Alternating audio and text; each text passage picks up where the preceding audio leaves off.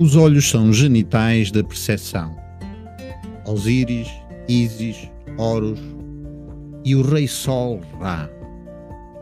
E no útero, como peixes cegos numa caverna. E dos ventos de Santa Ana, um pouco de calor quente e seco do deserto. Ideias aparentemente desconexas que se entrelaçam e desmaiam. Porque há um mundo imaginário poderoso que nos arrasta para lá dos sentidos, para lá da razão, e repousa em deleite, sem propósito.